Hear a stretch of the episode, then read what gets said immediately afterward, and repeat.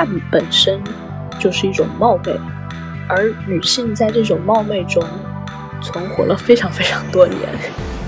像对话，然后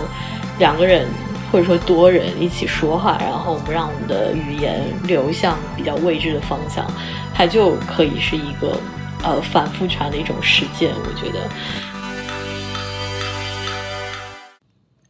从近期的北大宿舍女生对谈，再到不久前以亚裔女性为主角的电影拿下奥斯卡七项大奖，再到刚刚过去的三八妇女节庆祝活动，事件产生共鸣。共鸣引发思考，思考带来讨论。大家好，我是英如，一个热爱猫咪和说唱音乐的心理学在读博士生。今天很开心和 Shirley 一起来讨论女性话题。本期播客将会是维里女性主义专题播客系列的第一期。整个系列将会从私人领域、社会领域以及文化领域来进行讨论。我们将从自己的身份经历、困惑、思考等等出发，通过真诚的对谈来激发一些想法和讨论。嗯，谢谢英武的介绍啊，我是另外一位对谈人 Shirley。那我现在呢就读于呃哲学硕士的项目，即将在接下来的九月份入读哲学 PhD 的项目。那虽然女性主义并不是我平时主要的研究方向啊，但它是一个我过去几年里都一直非常关心的一个议题，所以很高兴今天能够有这个机会跟英如一起就女性主义的话题展开一些讨论，希望能够给大家带来一些新的想法和视角。嗯，是的，我记得 Shirley 我们一起。开始去讨论这件事情，其实就是从嗯北大女生宿舍对谈上野千鹤子老师的这么一个事件，以及对他周围的讨论啊，大家的评论，嗯，才去激发我们往下去深挖、去想的这么一个契机。那从我这个角度来讲的话，我更关注的可能是在他这件事情或这个视频抛出来之后，在评论区中或者是在微博上面，我们看到很多声音是集中的去攻击。嗯，这个采访的女性全西西，嗯，在这个攻击中，我看到了一些非常，嗯，甚至是可能 generalize 到整个女性，对于女性群体普遍比较情绪化，比较太过于关注自己的婚恋问题啊，等等等等这些，嗯，从而让我感觉到一些不舒服，然后我才开始去，嗯，想要去跟你讨论这样的事情。嗯，你觉得在这个事件当中，网友也好，或者是他自己本身也好，然后被采访者也好，你觉得大概是一个什么样的？什么样的 dynamic 促使你去去想这件事情，或者是去思考它背后的东西？嗯，我觉得我对呃这个白爱宿舍女生的这个对谈视频的感受，呃，可能经历了几个阶段吧。那我一开始自己点开这个视频的时候，我确实觉得，嗯，全西西一上来的问题就非常的有冒犯性，他好像问上千鹤子你呃不结婚是不是受到了男人的伤害？那我看到这个的时候，其实呃我就有一点先入为主的觉得。呃，全西西并没有很好的在关注女性主义应该关注的问题，嗯，但是在之后就是持续关注这件事情引发的一些讨论，啊，我反而觉得它揭示了很多呃，我们作为一个社会整体对女性的很多刻板印象。然后，以她如果全西西本身不是一个女性，或者她不是一个代表了这样一个北大的高知女性的这样的形象的话，啊，我相信她是不会受到这么多的呃铺天盖地的呃批评的。那我觉得这里我。有几个想讲的点，一个是说，大家普遍的认为，呃，像恋爱啊、婚姻啊这些事、这些事物、这些议题，它是没有那么有价值，或者说没有那么有深度的。这本身也是因为，嗯，我们把很多议题通过。呃，男或者女来划分，比如说像政治啊，似乎是属于男性的领域，而像生育啊、婚姻就像是女性的领域。而我们一直以来又对这种传统意义上的女性领域不够重视，所以大家才会看到啊，全息一直在问跟恋爱啊、亲密关系有关的话题，就觉得这些问题本身是没有深度的。那这个可能也是一个一个刻板印象的呃的体现。嗯，另外的话，我关注到在对全西西的视频中，有一种我觉得非常，呃，需要需要我们警醒的话术，就是说，好像女性哪怕读到了北大，拿到拿到拿到这么高的学历，她仍然关注的只是这么呃鸡毛蒜皮的小事啊，以此来够推导出一种好像读书无用女女性的读书无用论。不知道英如你对这个有没有什么看法？嗯，我觉得。第一个你提的一个点让我一下子嗯想到一件事情，就是对于所谓高知女性的一个刻板印象，就好像我们对于能够去经历高等教育，然后去输入去去输出知识的独立女性，总有一种会可能会抱有一种偏见，是她必须要是理性的。高知这个词语或这个形象的去描述她的这个词，它就代表了一种背后是一种非常 rational 非常。知道自己的想法是什么样，然后他能提的是都是非常呃比较较为抽象、较为所谓高级的问题，而更偏中心的、更偏个人的这些问题，它实际上也是很重要的。可能对于嗯，抛开我们对于这个事件背后它是否有一些盈利方面的一些营销方面的策略的考量不说，嗯，这些个人的问题其实。对于他个人的生命经验来说，可能就是非常重要的。当然，他提问的方式是一种比较冒犯式的语言，就是你他已经假定了，如果不结婚就是被男性所伤害过。但从另外一个角度来说，这是否也是当代所谓想要成为女性主义者、想要成为一个更加啊强壮独立的女人所面临的一种困境？如果我是异性恋，我跟一个男性结婚了，然后我也。啊，所谓的按照社会要求、社会期待去生育了，然后组成了家庭，那这样我就不是女性主义者了吗？啊，我或者是我在这些女性主义者里面的角色地位又是什么样的呢？啊，这是一个。其实对于高知的一种理解，以及对于女性读书无用论，是否它都是普遍就普遍化的将教育成了一种让人高度理性化的工具的一种方式？就是在你经受过教育或者是读过书之后，你就。好像不应该在公众场合去表达情绪，或者是去问一些比较情绪化的问题，是有一种这样的感觉吗？我觉得你说的非常对，就是你提到我们有一种对逻辑的，或者说对理性的盲目崇拜。嗯，就是像在西方哲学当中，我们也会一直说，西方哲学总是被这种逻辑、理性中心主义所统治。啊，可能从一直从柏拉图开始，啊，大家都觉得理性，我们是那匹马的呃缰绳，而我们人就像是呃那辆车子，然后我们要做的就是让我们的缰绳可以控制住马啊，而所谓的感性啊，我们个体的一些呃身体上的感受啊等等，都是这些需要被压抑的，然后被驯服的这样的一些东西。对，而而在慢慢的历史长河当中，我们又往往把男性看作是更理性的，然后把女性看作是更感性的，这样子的一种对应，就呃好像从一种。某种自然的角度去去说明了为什么女性就应该更加的听从于男性的这样的一种领导。那我们面对这样的一个这样的一个局面，似乎有两种可以去反抗的方式：一种就是说，一些女性也可以变得像男性一样理性，或者说，我们就说理性并不是那个我们需要去崇拜的东西，我们应该也给情感啊，然后个体感受啊更多的关注。嗯，那我可能我个人的话就会觉得后一种是呃更有效的，或者说能够给我们带来更多收获的这样一种进路。所以可能我看到传西西这样的视频，我觉得我们一种呃比较 productive 的对待他的回应方式，可能就是以此为契机，就讨论更多关于嗯亲密关系到底应该如何发生等等这样子的话题。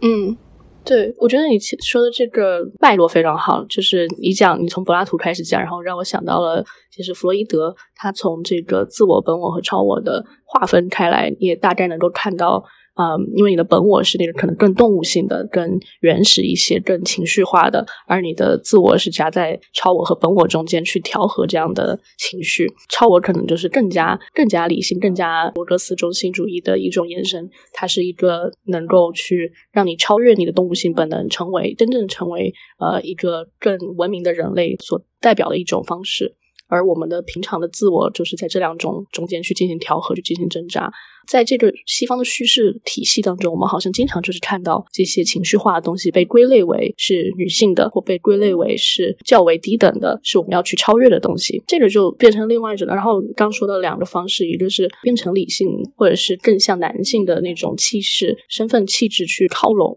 和第二种这种尊重女性的这种性别气质。嗯，我在想，我们可能更倾向于选择第二种的原因是，这个社会本身是否就是在父权制体制下，鼓励所有人向第一种方式去靠拢，鼓励所有人，我们都要去理性的方理性的去思考问题，然后男子气概也更加的被重视，不管是男性还是女性，可能在现代社会当中，尤其在西方社会当中，你要更加外向，你要更加去表达自己，而另外一种可能更加内敛的、更加细腻的一种呃较为平和的这种气质，就不那么受重视。这些个人的私密的情绪的，恰恰是每个人都有的，只是我们可能根据不同社会的需要去改变了我们表达它的方式。而在未来，我就在想，我们怎么样能够去超越这种一分为二的气质？我们要么去追求理性，要么去追求一种情绪，是不是有没有第三种方式，是我们可以将其调和，然后能够让这两种性别气质都能在呃社会每个人想要表达的这种气质中体现出来呢？我觉得你说的非常对，然后我很同意，就是在我们现在经历这个父权制资本主义的大的社会框架之上，呃，那种呃传统意义上的男性气质，包括对呃呃最大化我的个人利益，然后说我要追求自律自强，然后我要不断的卷，然后成为社会精英的这样子的一整套的气质也好，或者说一整套的思维方式也好，它肯定是更被推崇的。然后这也让我想到，在上野千鹤子他后来的访谈中有提到像慕强和恐弱的这个概念，嗯，然后他有提到说，嗯，包括很多女性，她在追求女性主义的时候，她可能她是被一种恐惧成为弱者的这样的心理所驱使，然后她希望自己在呃不管是公领域也好，还是在私领域也好，都可以成为那个更坚强的、更不会有弱点的那个强者。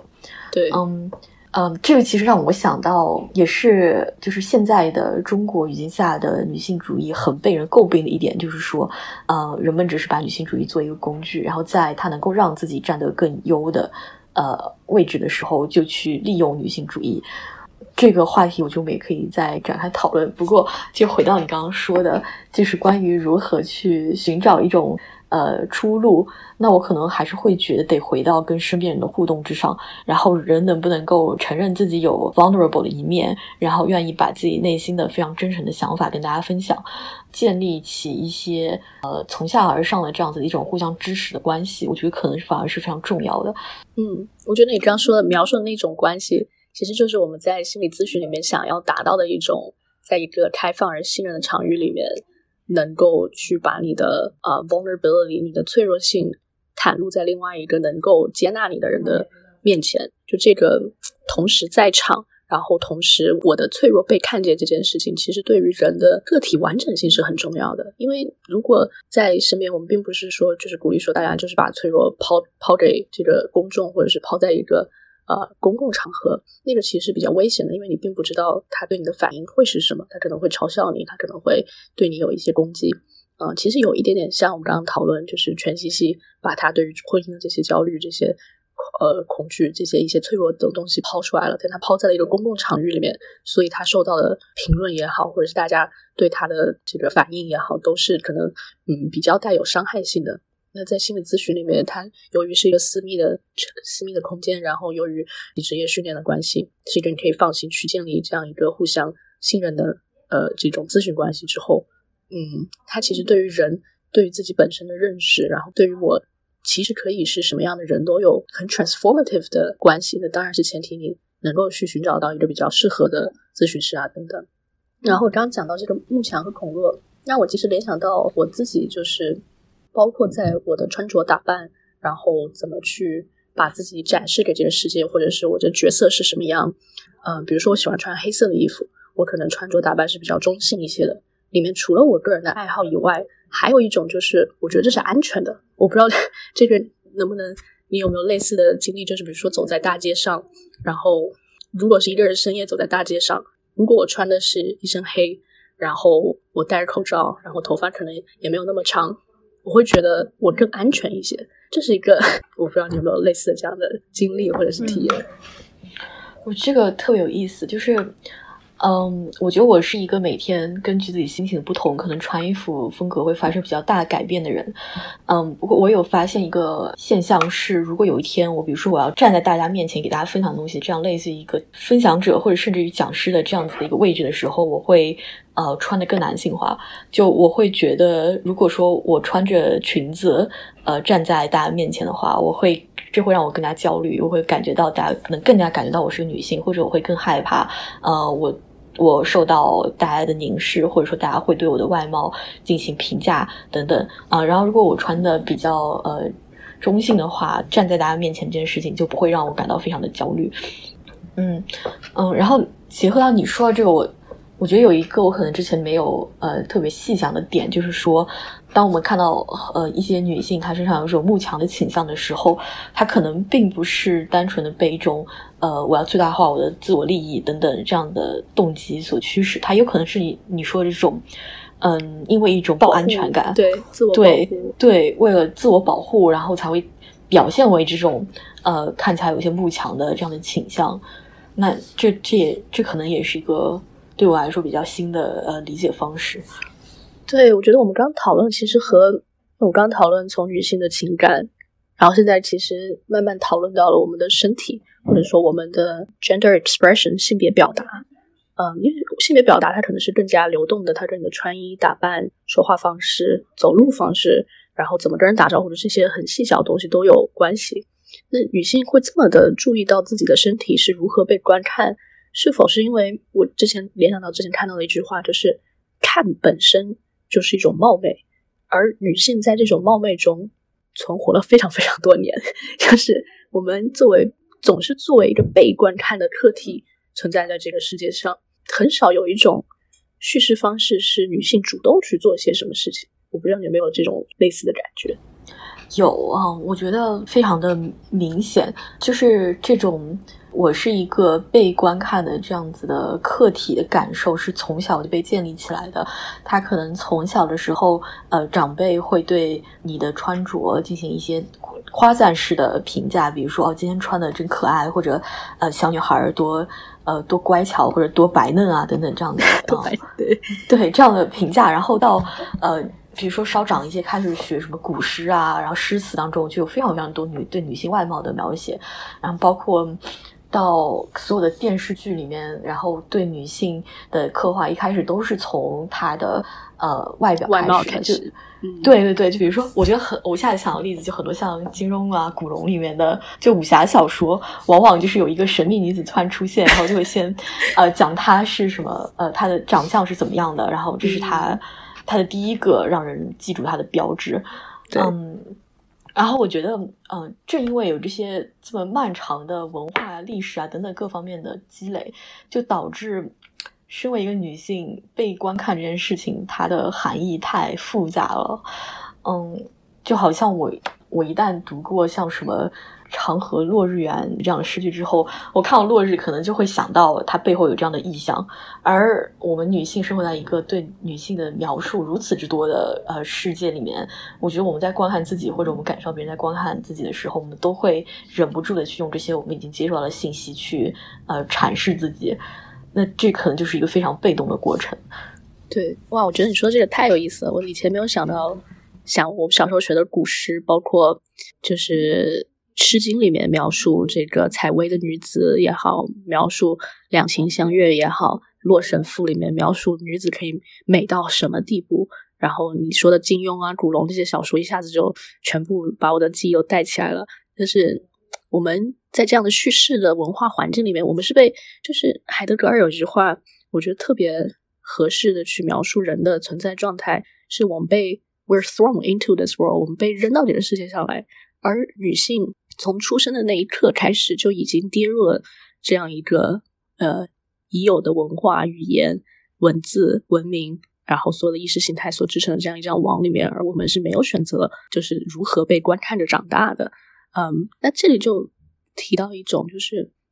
既然我们是这么被动的客体，但但我们又并不完全是客体，因为我们也是有主观能动性的主体，所以我们在和这个世界的交流当中。我们也会慢慢的形成对自己的认识，嗯，这个认识可能就一开始就是内化这个社会对我外面的这些人对我这个初始身份，这个女性的初始设定是一个什么样的期待，然后我就会慢慢的去往那个期待去靠，但是可能又有另外一部分的声音告诉自己说，哎，我一定要这样子吗？就是我可不可以是另外一种样子？另外一种样子会是什么样？那么往另外一种样子再走那么一小步，然后一小步一小步去试探那个那个线在哪里？然后在不同的社会环境下，你碰到那根线，有的时候他们就会叫你退回去。然后在其他环境下，可能那个线的距离会稍微更长一点，你可以慢慢的一步一步往那边去挪，然后直到你找到自己舒服的那个状态是什么样子。对，我觉得你刚刚描述的这种呃这种女性的心理，其实让我想到呃美国有一个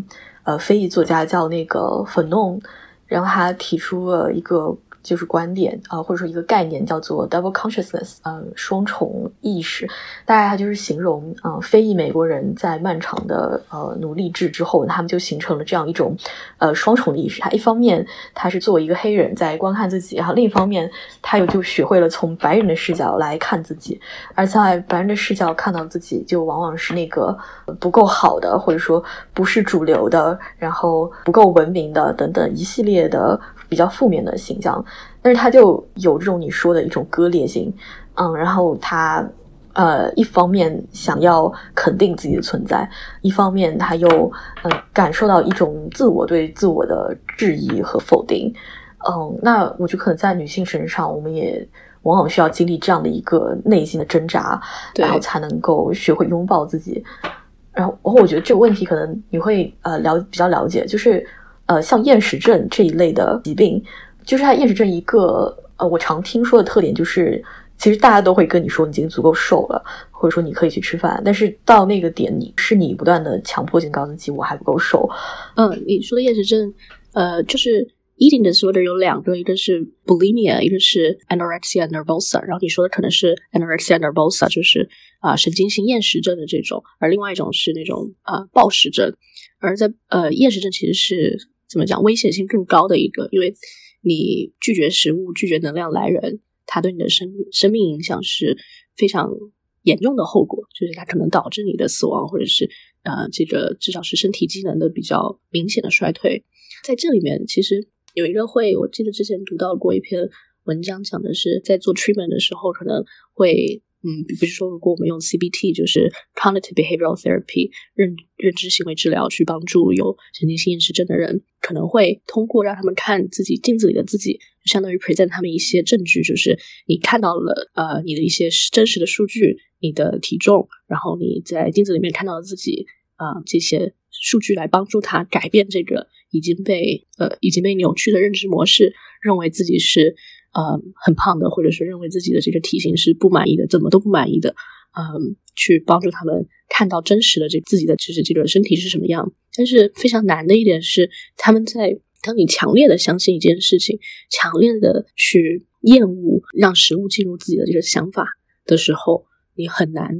去哪怕看到镜子里的自己，你看到的可能和旁边人所看到的东西都还是不一样。嗯，这就是一个非常棘手的精神疾病。然后。你刚刚讲到这个，就是刚你说的这位理论家说的关于黑人看到自己和看到别人眼中的自己的时候，我其实一直在想，就是女性看到的自己和这个社会和她猜想的社会看到的自己中间的这个差距，可能是成为我们容貌焦虑、身材焦虑、婚恋焦虑、生育焦虑，就是这些所有的和身体、心灵息息相关的这些焦虑的一个很重要的来源。就是中间就是有 discrepancy，我看自己是这样的，但是社会并不认为我是那个样子，他可能认为你就应该是另外一个样子。那我到底应该成为什么样子才是正确的呢？然后又会觉得说，那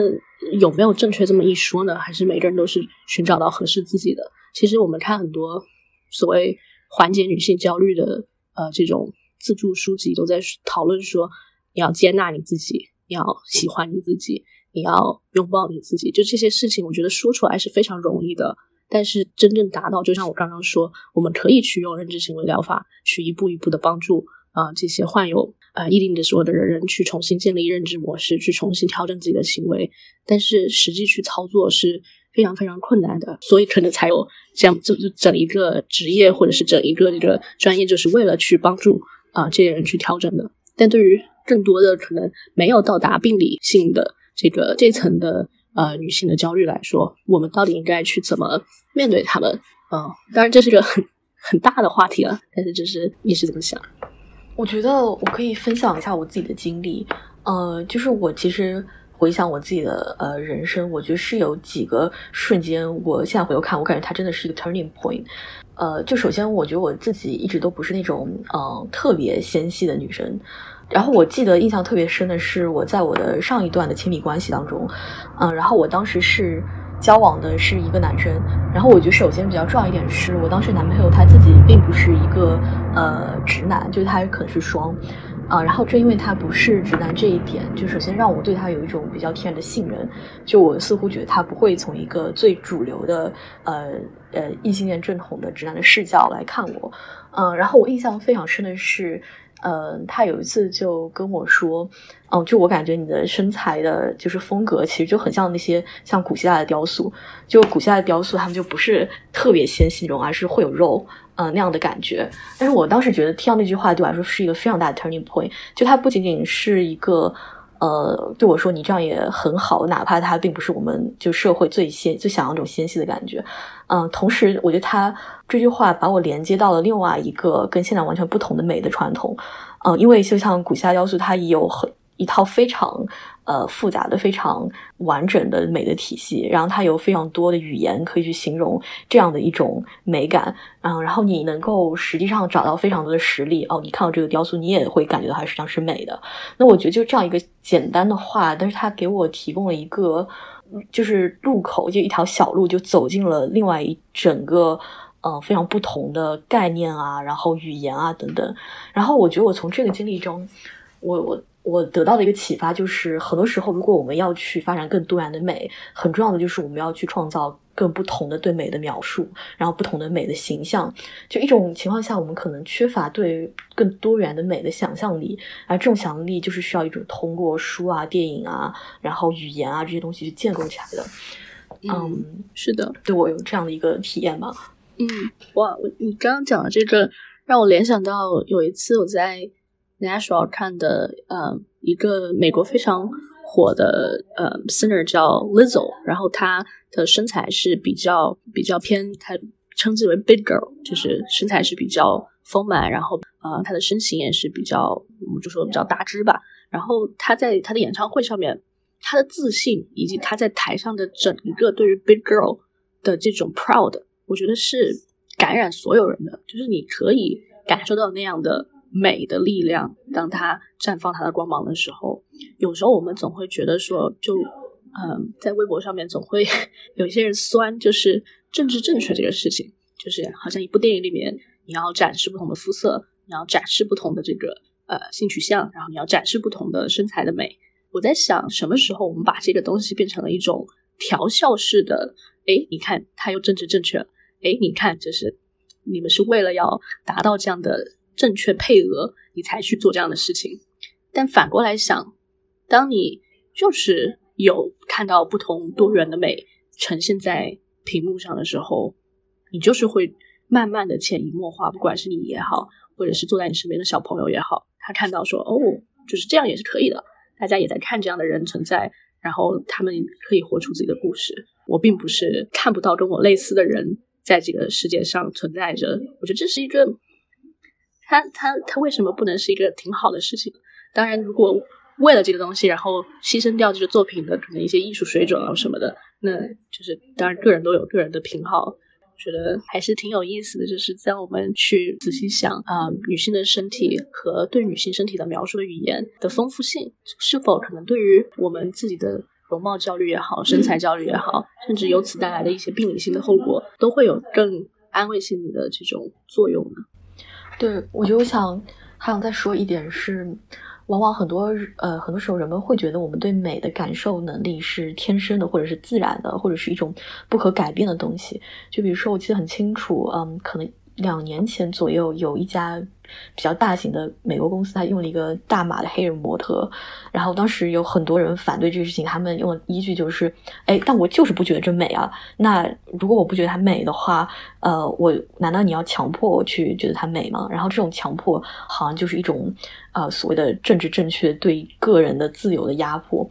嗯，但是我觉得我在这里，我至少从我个人体验来说，我确实觉得人对美的感受能力是可以不断的变化、不断的呃扩大的。就这个可能在别的东西上反而更明显。嗯，就比如说，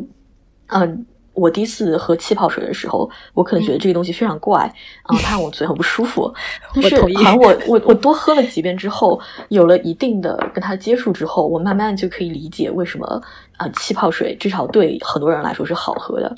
然后又比如说像音乐啊，我在想像死亡金属啊，或者是 metal 那。当我们第一次听 Metal 的时候，我觉得可能对绝大多数人来说，我都觉得这个简直是不可理喻的噪音。那但是呃，只要有足够的契机，就可能现在我我比如说好朋友喜欢听 Metal，然后一直让我去听金属乐，那我多听了一些以后，我也会觉得嗯啊，其实这个东西还有很强的自己的风格，然后我也能找到我自己喜欢的金属曲子。那我我觉得对美的感受或者对。哪种身材的呃偏好，某种意义上是非常相似的。我们需要更多的接触，更多的契机去真的花时间和花精力去观看不同的身体，然后我相信我们对美的感受能力在这过程中是会得到改变的。嗯，对，我觉得在你的描述里面，我好像捕捉到一种心态，是一种开放性的、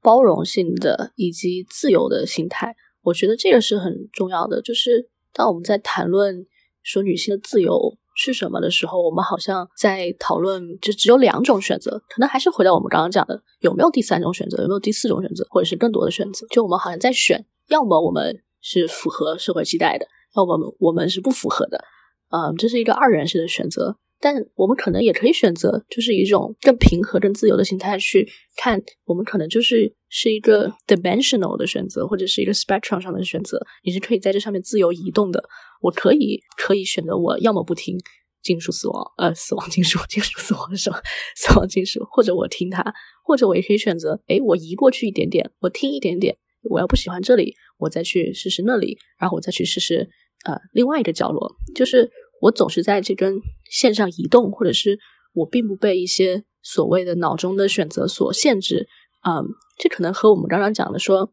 你要么成为理性的那个，要么成为感性的那个。这是一个非常二元的选择，但我们可不可以也是一种？就是我们可能 forty percent 是百分之四十是这样，百分之六十是这样，或者是百分之四十一点五、四十一点五九是这样，或者是百分之多少是这样？就是我们可能在。某种程度上，是不是被自己所认为的女性主义所提供的选择所限制住了啊？我觉得这个非常有意思。我觉得我可能问题在于，这这是我很多很多年前听一个 TED Talk 里面，他最后给我了一句呃标语，他就说，可能问题并不在于我们有太多的盒子，而在于我们有太少的盒子，所以你只能看到哦前面。有两个选项，然后你要选一个。但是如果说我们可以创造出更多更多的盒子的话，呃，也就是在你的选择逐渐变得更复杂、更精细的过程中，就是我们的自由其实也会也会增强。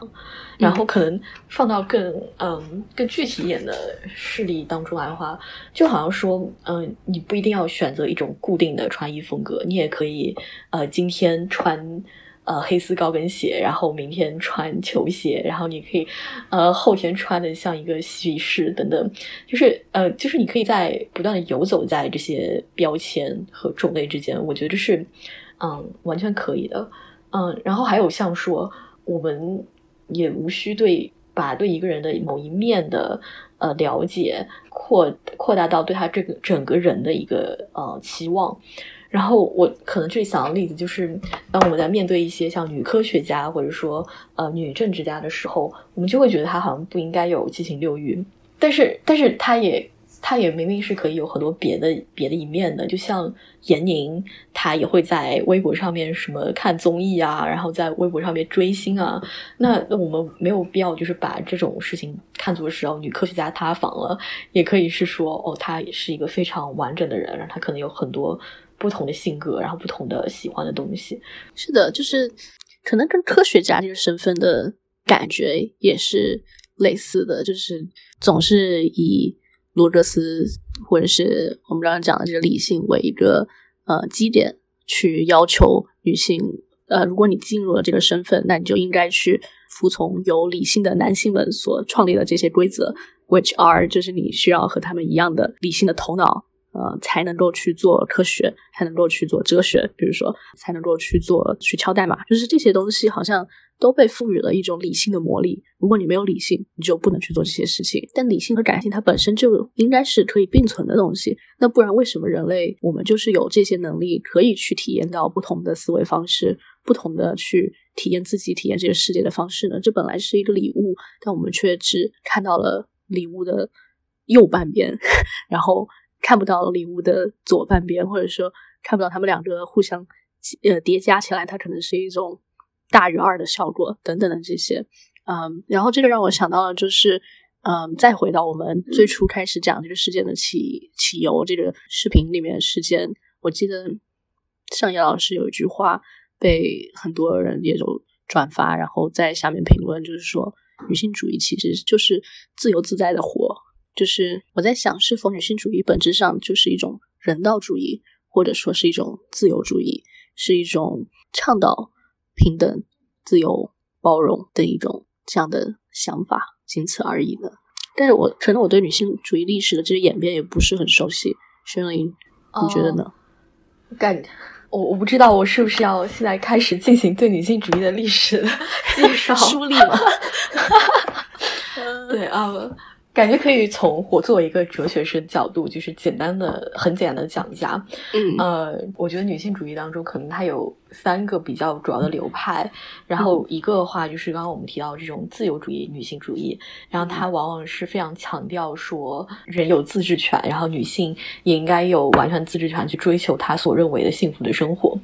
嗯，然后这些包括说女性要有基本权利，像投票权啊，然后像去找工作的权利啊等等，然后也包括说。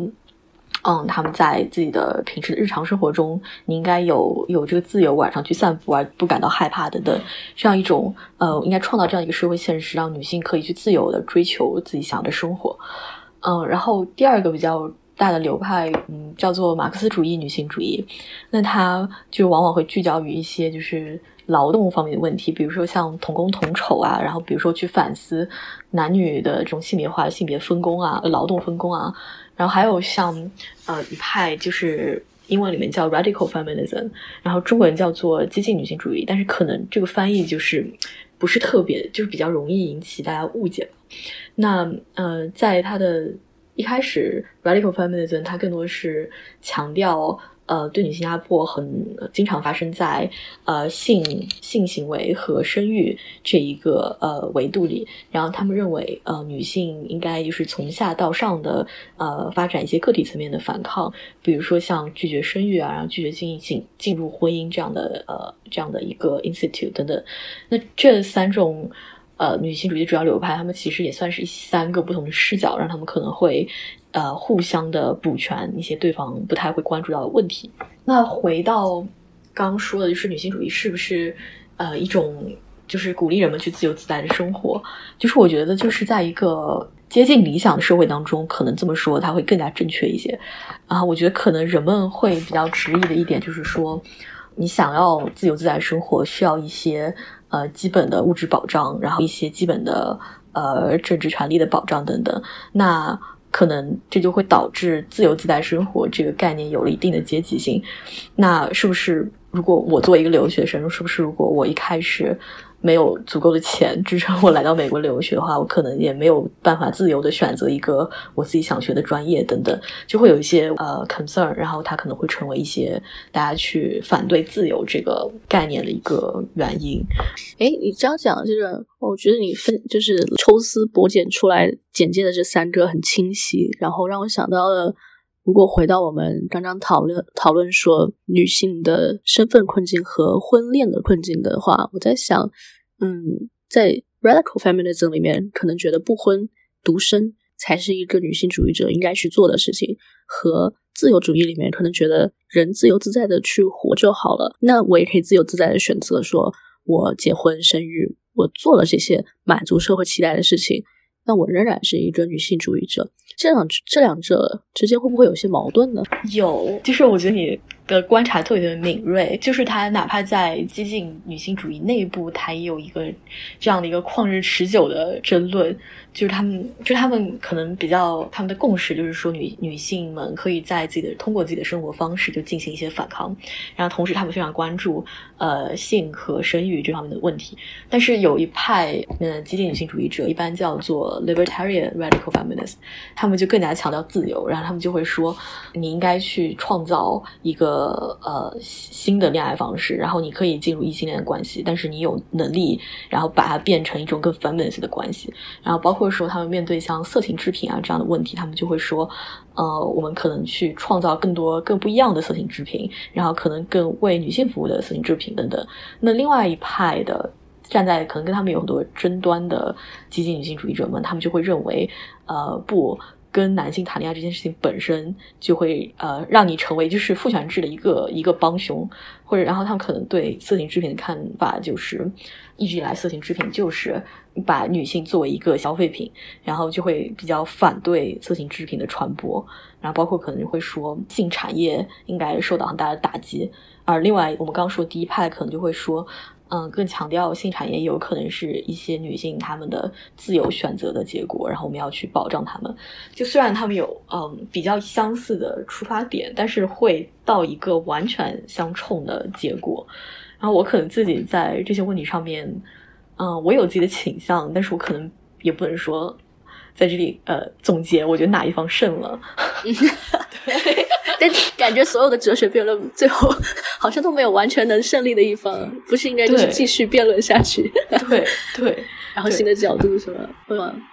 我觉得，嗯，我觉得这个特别有意思，是因为我在想的时候，我觉得因为我本科是心理和哲学的 double major，然后我在心理里面接触的问题都是非常具体的问题。比如说，女性我们都知道她的抑郁发病率是男性的两倍，就这个数据已经被引用烂了。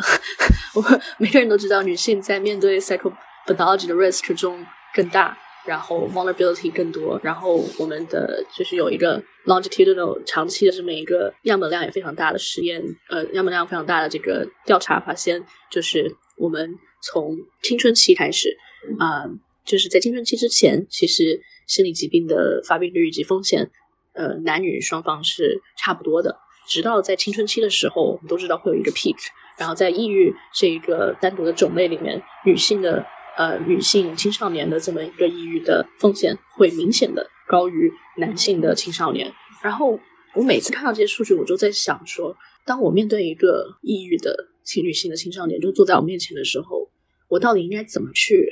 理解他的痛苦，或者说，我甚至可能对于。当然，痛苦它的本身是没有办法，呃，被其他人感同身受到的。但是作为治疗一方的话，我到底要怎么这样才能去帮助他建立一系列的可能是呃心理的这种弹性机制也好，他能够去有一些技巧调节自己的心理适应能力等等等等这些。然后我接触的是这些问题，而当我在哲学领域里面，然后我就会。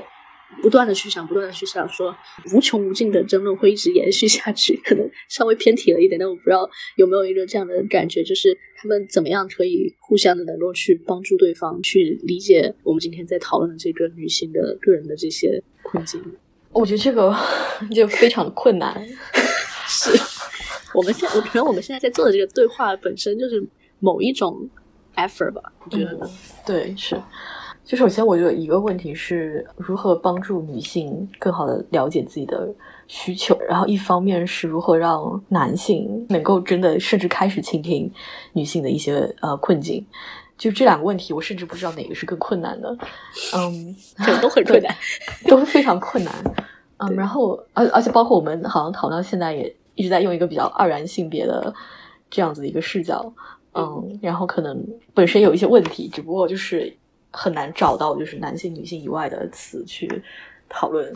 也是分享一个经历吧，就是我最近参加了一个线下的活动，就是可能有二十个人左右的都是中国人，然后年龄可能从大学生到工作了几年不等，然后我们也是做一个简单的女性主义的分享，然后进行一个一个多小时的讨论会，然后当时在讨论上就有一个女生发言说，我现在就想问一个很具体的问题，就是在座的男性，你们在自己的生活中到底有没有感受到过自己作为男性的一些特权？很好笑的是，在这个之前就是有。两位男性参与者就一直在大谈自己对马克思的解读，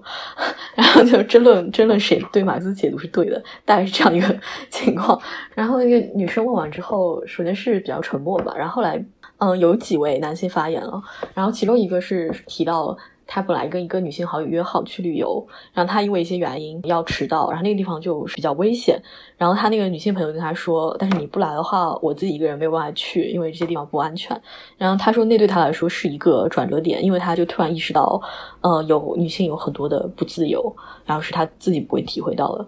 然后另外一位男性他自己是一个健身爱好者，然后他就提到说，他健身久了发现有健身器材基本上都是为男性所设计的，类似于尺寸吧。然后包括他还提到说有更多专门针对男性身体的训练方式，然后有更成熟的健身的体系，但是就不会有，呃，就针对女性的设计会比较少一些。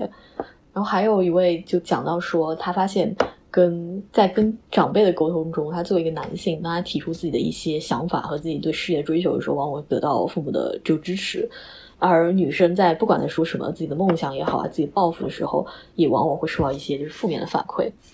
所以就是我一方面觉得这样的一个对话可能是呃比较有意义的，因为逼迫大家坦诚的去讲解自己的感受。但我还有一点让我觉得比较啊五味杂陈的，就是哪怕在这三位就是比较坦诚的分享自己感受的男家男男性参与者中，他们也只是提到了嗯他们看到的女性的一些弱势弱势或者女性的不自由，但是往往并不会反思，就是自己在这个过程中占据。的一个位置，或者说自己扮演了一个什么样的角色，所以我觉得可能 想说的就是，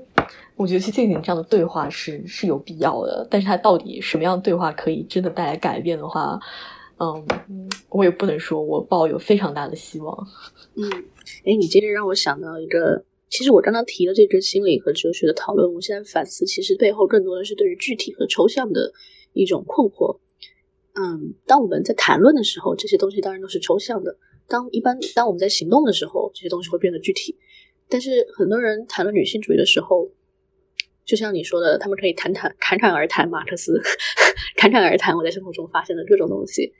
然后呢？然后我想，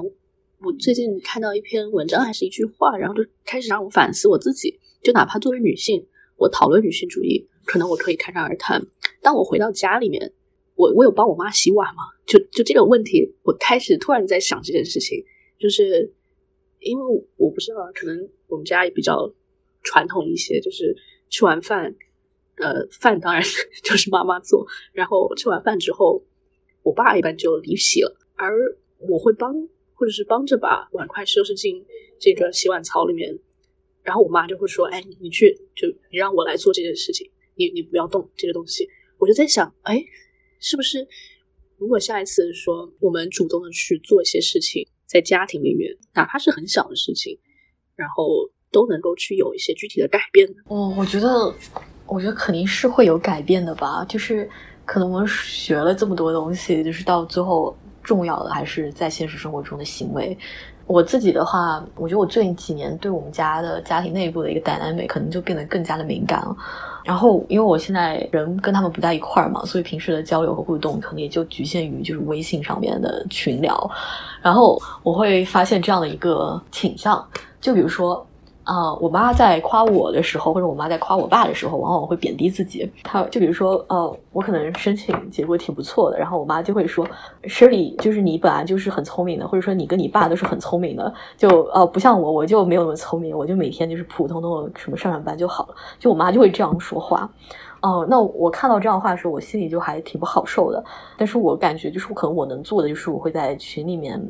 就直接说啊，没有啊，你你做什么也很好，或者说你在这些方面非常擅长。包括有时候我父母之间他们的一些对话也会让我感到不是很舒服。就比如说，因为我妈是一个老师，然后我接下来要去读博，然后可能在未来有一天我会成为，我会成为一个教授。嗯，也会成为一种一种老师。然后我会，比如说跟我妈谈到哦，教书是什么样体验啊？然后我爸就突然蹦出来说：“你以后要做教授的，教授跟你妈这种什么高中老师不一样的。”然后我当时就觉得 这个话说的很过分，然后我很生气，是吧？那我能做就是在群里就是反驳我爸，我就说都是什么都是教书育人，或者说都是传播知识，就是有又有什么不一样的呢？然后我跟我妈聊天呢，就学到非常多，就就。那我感觉我能做的，可能就是在发生这样的让我感到微妙的不适的情况下，就是主动的去说这些话，然后去调和一下这些气氛。是的，是的，我觉得这个这个真的很重要。而且你刚刚提到这，就让我想到中国的母女关系，其实是很很神奇的。就是华人家庭里面，尤其是亚洲家庭里面，妈妈跟小孩如果是女孩的这个关系，我们其实开头谈论的这部电影就是《妈的多重宇宙》啊，或者是《Everywhere》。Everything All at Once 这部电影里面，它其实就是围绕了这么一个母亲和女儿，然后包可能主要是母亲了，然后他们这个整个关系也好，然后他们各自两个人作为女性身份的遇到的困境和他们的挣扎等等这些和和母女两个人之间的这种最后当然是在和解的这么一个落脚处了。那我就在想说，有的时候我们看到妈妈的那种生活，可能就会影响到对于我们自己生活的。就是这种期待，就是我看到，比如说他是就其实非常有才华，然后很博学、很很多才多艺的一个人，但是他的工作范围或者是他的这个生活范围，可能小时候都是围绕着我和我爸，我就会觉得好可惜，并且以后我不想要这样的生活。我希望能够成为一个更自由的女性。然后我妈妈也一直在鼓励我成为那样的女性，可能也是她内心所希望她自己的能够去获得的一种人生的样子。我就在想，这种母女之间的关系，可能在这样传统文化下的家庭里面，是一种很珍贵，然后又很互相支持的。甚至可以说是女性友谊，我不知道有这么一种感觉没有？就是我们其实都分享着相同或者类似的身份困境，而妈妈已经在你面前走过这么一遭，然后你回头你学了这么多东西，回头来看才发现啊，是这样的，就是你你你重新看见了妈妈这个女性，然后重新的去理解了她，并且以另外一种方式带着她往前，往往他可能没想过的方向去走。觉得你讲的这个我也很有共鸣，就是。跟母亲、跟妈妈之间的一种慢慢的诞生的友谊，对一种友谊，这种对这种感情好特殊，好好特别，真的，真的就是我觉得我跟我妈的关系是，呃，在某个时间点掉到了冰点，就可能在高中的时候，我感觉跟我妈关系特别特别差。嗯，然后但是在经历过一些事情之后，又慢慢回温的这样的一个过程，感觉从记事起，我跟我妈就像是一个神的两个极端，就是我们做我们对所有事情的看法都是反的。我妈是一个，就是某种话来说，一个非常幸福的小女人。就是他是真心的觉得自己的生活选择的非常对，然后他觉得他现在就是相夫教子啊。虽然他现他也是有就是自己工作的呢，但是还是还是会觉得，呃，很大成就感来自于自己的家庭。然后他觉得自己的生活非常非常的幸福，嗯。然后我可能就从小就是一个比较，呃，幻想就什么去流浪啊，然后我要不稳 定的生活啊，对。然后然后我就一直就跟我妈说什么哦。我不想结婚或者什么，我不想有小孩儿，呃，就就然后包括然后我妈就会一直跟我说，啊不啊，但是你看我就结婚生子，然后我生活这么幸福，然后这不是很好吗？对对啊，这这不是很好吗？呃，然后小到那种小时候就初中高中，我妈想要去逛街，然后我就很讨厌逛街，就不想去，然后我妈就会说，你看别人家女儿都怎么很喜欢去买衣服，为什么你就不愿意跟我去呢？其实就是做各种事情上都非常的有冲突。嗯，但是我感觉就是我们的友谊的慢慢开始建立起来，就是从高中开始，慢慢的，我看到我妈愿意为我做出改变，就是她有一种觉得，她慢慢开始 OK，可能你就是这个样子，然后我没有办法完全改变你，那我也可以就是学着去尊重你选择的这种这种性格或者这种生活方式，然后，然后我也开始感觉就是这种这种家庭生活也是我妈妈她自己的一种。比较清醒的情况下自己做选择，然后他也真的感到很快乐。那么就是这种一种建立在可能逐渐互相尊重的情况下的一种友谊，会让我觉得非常非常的珍贵吧。嗯，啊，这个还挺不一样的。我感觉你描述，感觉你们像是两端，然后慢慢的就是一起往中间走，这种这样的友谊。我是觉得我跟我妈更多的是一种，其实，在某种程度上，她在女性思想。然后要独立，然后要有职业、事业，然后等等这些东西，都是他从小跟我说的这这些事情。所以我一直感觉是他在，他像是一个战友一样的关系，就是我们一起在对抗我们能够看到的这个世界里面，呃，父权之下对于女性所造成这些困境中的疑惑是什么，然后在一起的去努力的想要成为一个更好的女性。所以我觉得这个很有意思，就是可能母子或者是父女之间，更多的是。比较亲密的一些关系，可能我跟我爸是情感上走得非常近，但是在讨论这些可能更深层次的东西的时候，很难让他能够感同身受的去站在一个女性的角度去理解这些事情，理解说为什么我可能有时候总站我妈，我不站你这边，就是这这个家庭的 dynamic，可能也是每一个至少从我们的生命经验来讲，成为东亚家庭里面长大的女性，或多或少都会经历的一些这样的这样的关系，很有意思。我感觉我跟我爸就是完全不会讨论这种比较深入的东西，然后也完全不会讨论，比如说情感问题等等，是很有意思。就是我觉得我爸，我跟我爸关系还挺好的，就是 我能感觉关系是很好的，对，这个关系是很好的。但是从某种程度上，我觉得就是我妈是比较了解我的，就是我爸其实就不太清楚我到底在干什么。是的，是的，真的有一种这样的感觉，就是。可能母亲是更了解自己的女孩儿，这和这个社会的这种可能叫什么“富养女儿，穷养儿”或者是这种这种感觉，我不知道有没有什么关系。但是可能就是，尤其是中年男性和自己的女儿之间的这种关系。其实我还想问你，就是你觉得，我不知道你们 psychology 还到底会不会学，就是心理分析这些东西。就比如说，就是会说，呃，跟 Oedipus complex 对应的那个恋父情节，就是我感觉在我的个体经验里，我我觉得我完全找不到这个东西。对我也找不到，说实话。就是 如果我们谈弗洛伊德的话，嗯，首先精神分析现在在德国，嗯，是或者欧洲大陆那一块儿还是非常相对来说还是属于主流心理。治疗流派中的一种吧，但是在啊美国基本上谈论它的都很少了。就是在临床科学的，我们现在其实我的专业不叫临床心理，它叫临床科学。然后从这个名字就能看出来，它是一个非常注重说我们要做实验，我们要进行科学的假设，然后去实际实验验证它或者是推翻它。治疗方案都必须是 evidence based，就是你经历了 randomized control trial，然后 test 了说这个 treatment 是 worked 是 effective 的，那你才可以去进行这么一系列的治疗。所以这个方向就其实越走越偏了。那我个人对精神分析的态度呢，是我觉得如果只谈弗洛伊德，其实弗洛伊德只是精神分析里面很最开始的那一个或者最有名那一个。从他后面其实有很多不同的，包括有 feminist 呃流派里面这种心理分析去怎么去做。那他的理论是非常父权制 focused 的。你可以看到，比如说里面的这个阴茎崇拜，或者是对女性的 hysteria 啊，叫歇斯底里症的一个症状归纳总结啊，包括他其实自己的，因为他当时只是维也纳的一个相当于私人医生的这么一个角色，然后能请的能看得起。这种心理分精神分析非常长的疗程，可能一个一个案子可以几就是几年这样下来，然后 每次其实还挺贵的。它都是属于维也纳中上流阶层的贵妇人，就这么一个群体，所以它的样本量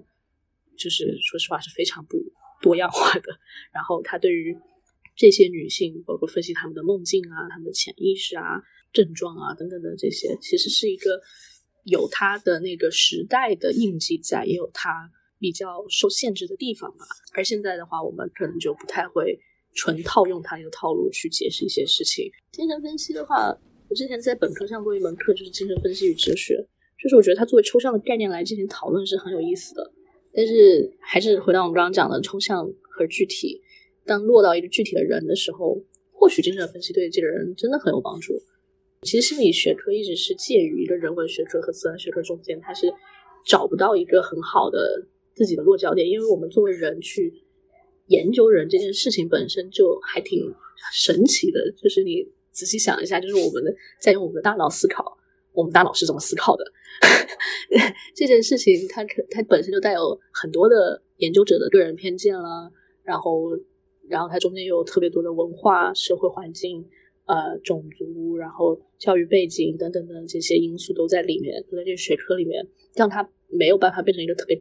特别干净的科学，就是你学习心理和学习物理，这是完全两种不同的学习对这个研究对象吧。嗯，但是我们又特别想往自然科学那边去靠，所以我们现在开始呃研究这个神经网络是怎么形成，然后神经元之间互相怎么互动，大脑到底是怎么去认知这个世界，然后设计一系列的实验啊等等，然后用科学的这个方法去想要了解说人到底是怎么思考、怎么感受情感。然后我们为什么会有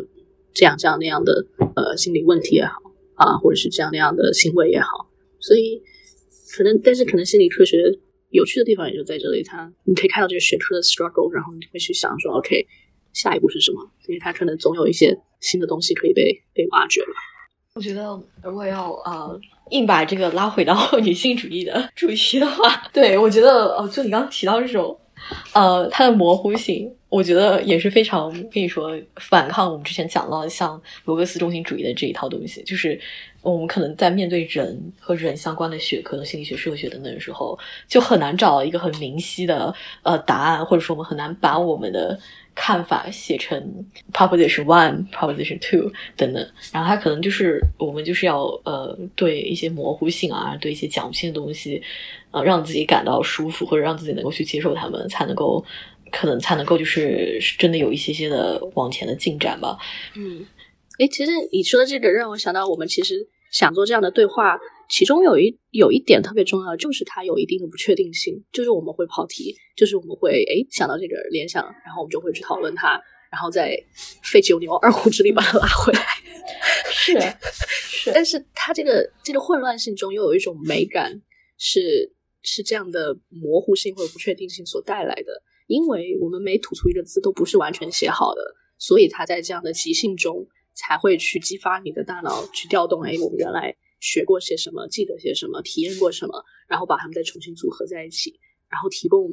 因为对于这样的复杂的议题，女性的身份焦虑，呃，女性的身份困境，然后我们的个人婚恋、生育、家庭等等这些问题，没有人有最终的答案。然后它就是我们可能就是需要接受，它就是会是一个长期存在于人类社会的讨论，而我们能做的只是继续去讨论它，然后努力参与这样的讨论。嗯，而如果到具体的实处，可能稍微能做的一些，就像我们刚刚说的，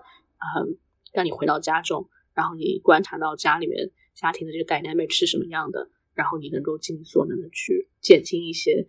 看到一些身份困境，然后甚至做一些事情去减轻这个身份困境所带来的压力。然后不管是在，然后从家庭，然后慢慢再到你所处的学校、你所处的社会、你的社区是什么样的。但是这些具体的行为肯定又会带来新的讨论，所以可能我们就是要接受这是一个长久战。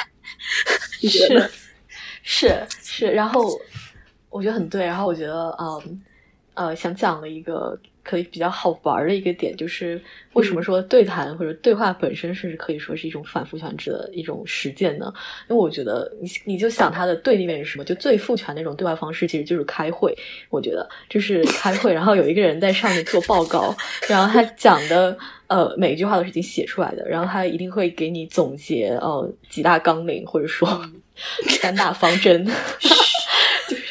呃，我以后就是各种各种会议上都会出现的，比如说学生会会之类的。对，所以是我那他是就当我们想去感受的时候，这种这种语言的使用方式，其实它就非常的男性。嗯，这种对明晰啊，然后对这种权力结构的这种强调，那我那感觉相反，像对话，然后让我们的语言流向比较未知的方向，它就可以是一个呃反复权的一种实践。我觉得是的。是的，那就让我们的时间继续下去吧。然后我们是不是可以预告一下第二期之类？那 OK，既然我们已经聊了快一个半小时，可能今天的播客就到这里为主了。然后简简要总结一下的话，我们还是围绕着女性的个体经历，像身体啊，然后呃女性的美啊，然后包括像我们跟家人的关系啊等等这样一些话题展开讨论。嗯，然后我们下一期对话的话，可能会把呃它的专注点、关注点放在像。呃，职场，然后包括像，因为我们俩都可能会读博，所以可能像学术界女性的处境啊等等这样的一些话题上面，然后包括职业偏见、刻板印象等等这些，期待我们下次对马克思也侃侃而谈呢。